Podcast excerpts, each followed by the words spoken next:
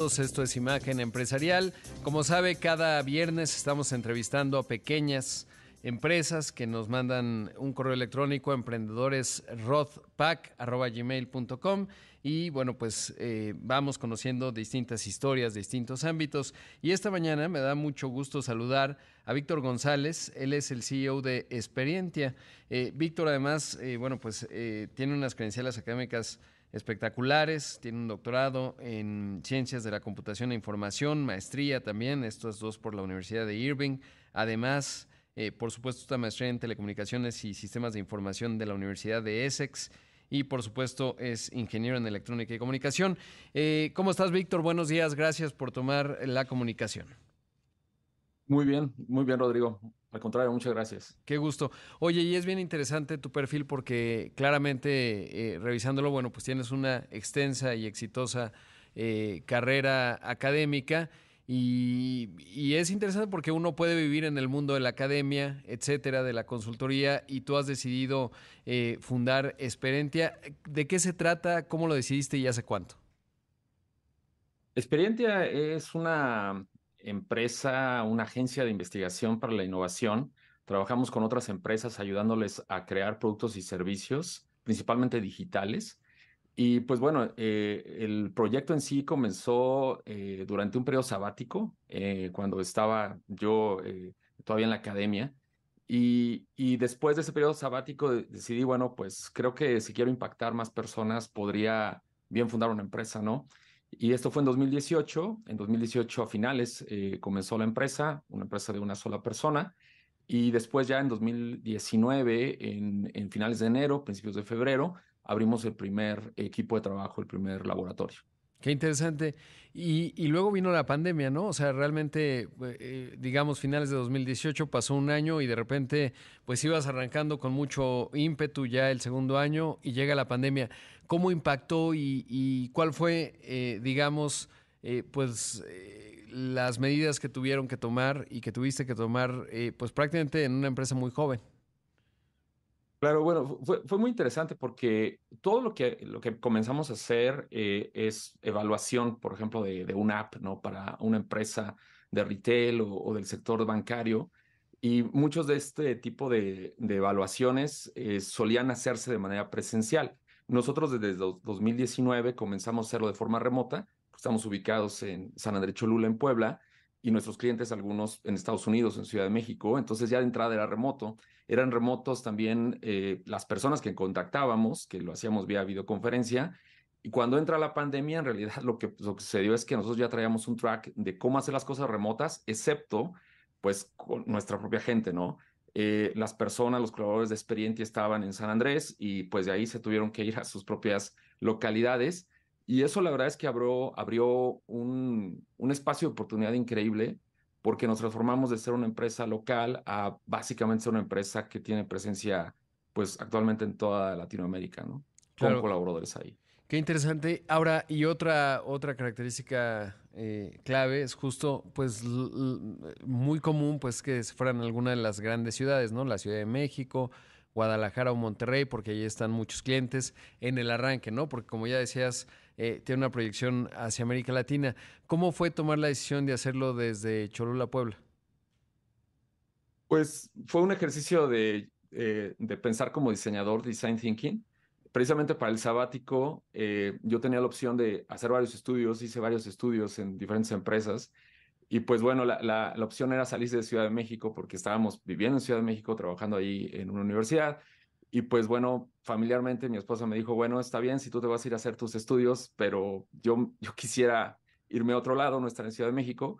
Y comenzamos a ver varias ciudades alrededor de Ciudad de México, Querétaro, Cuernavaca, eh, Toluca, Puebla, y optamos por Puebla por, por simplemente estar un año durante ese año sabático y pues ya después se transformó realmente en una opción muy viable por estar cerca de la Ciudad de México y bueno, además tener un espacio de desarrollo y un costo de vida, pues, digamos, mejor que, en Ciudad de México.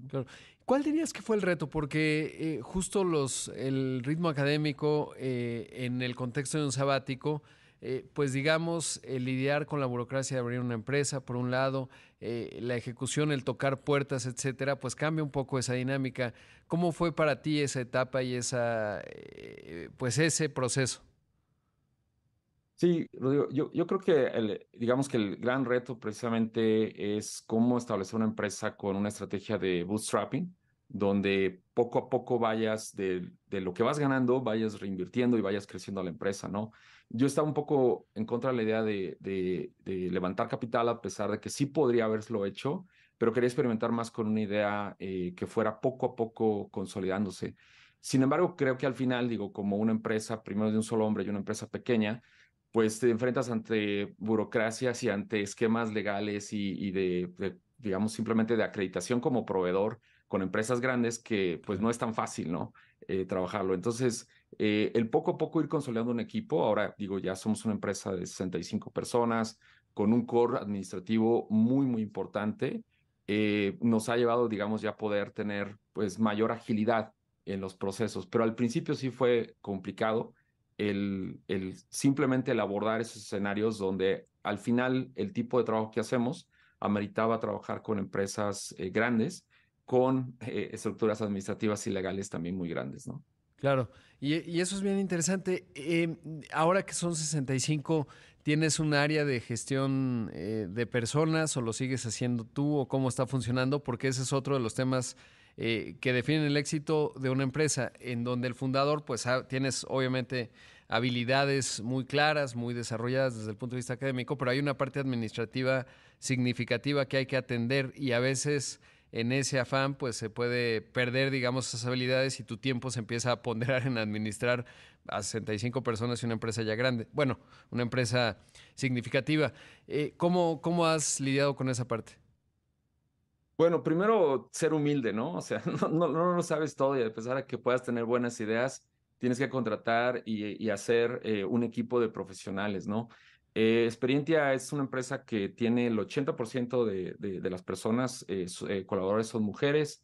En la parte administrativa todavía es, es más que eso. Eh, muchas de ellas son eh, personas que fueron profesionistas, son profesionistas, pero decidieron en algún momento de su vida dedicarse a, a otras funciones, sobre todo a cuestiones de atención de su familia, y ahora regresan con nosotros de tiempo parcial o de tiempo completo.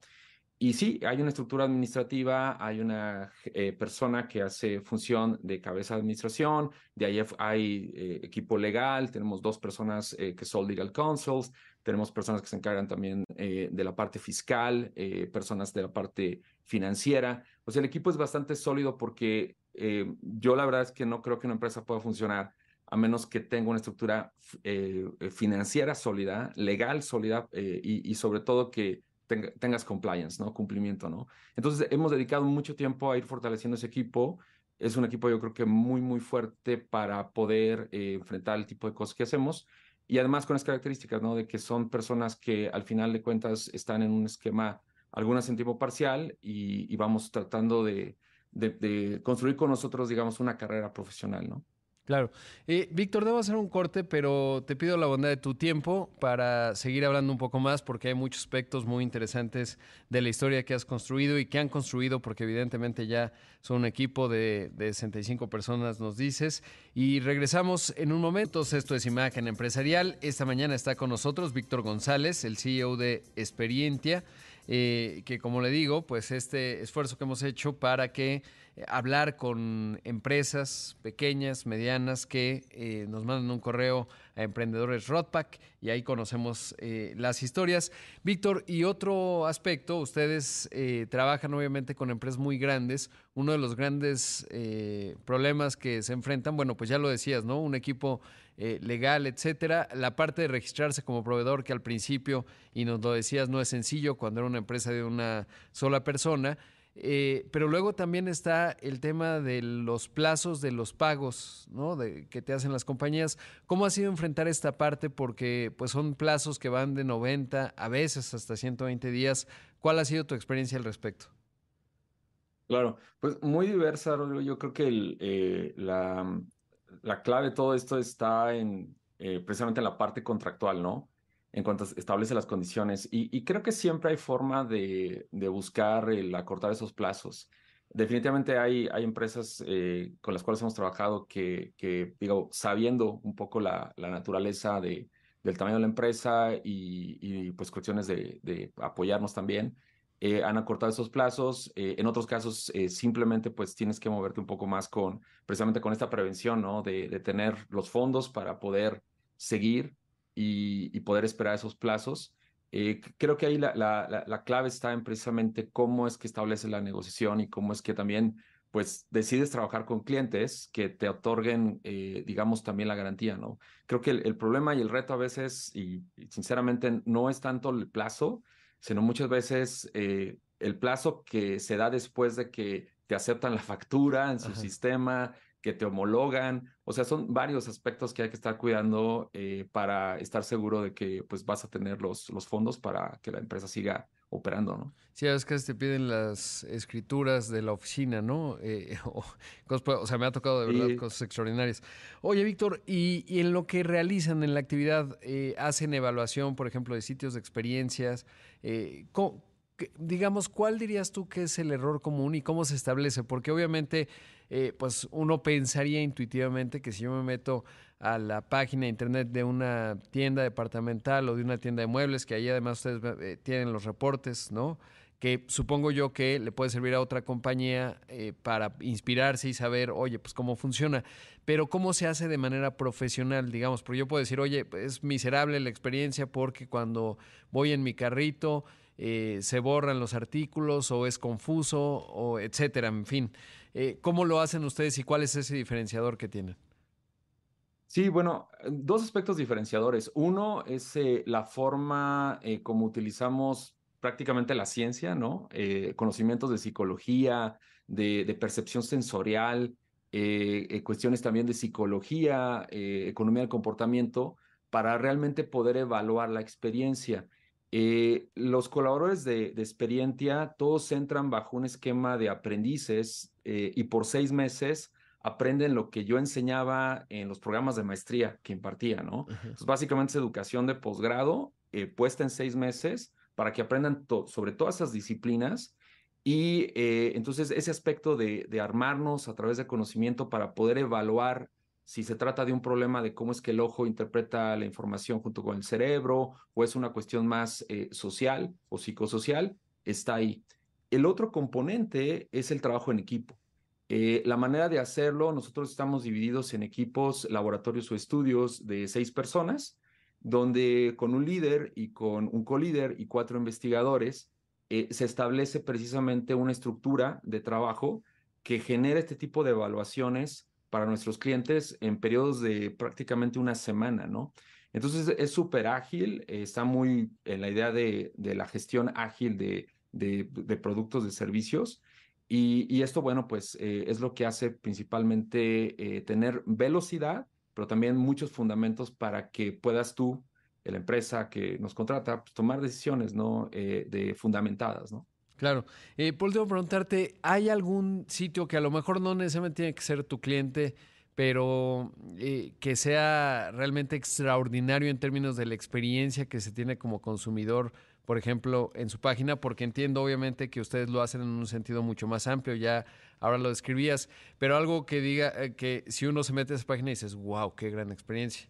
Eh, ¿Hay alguna que nos pudieras eh, mencionar? Sí, bueno, creo que ejemplos podrías verlo desde, desde la perspectiva, por ejemplo, de cómo pone Airbnb toda su plataforma, pero no solamente la página, sino todo el diseño de la experiencia, ¿no? Y creo que eso es un, es un ejemplo. No es perfecta, no hay un, un, sitio una, que, sea perfecto, pero creo que te da una idea de cómo es que se puede conjugar eh, una experiencia y sobre todo cómo es que se puede orquestar a través de diferentes canales, ¿no?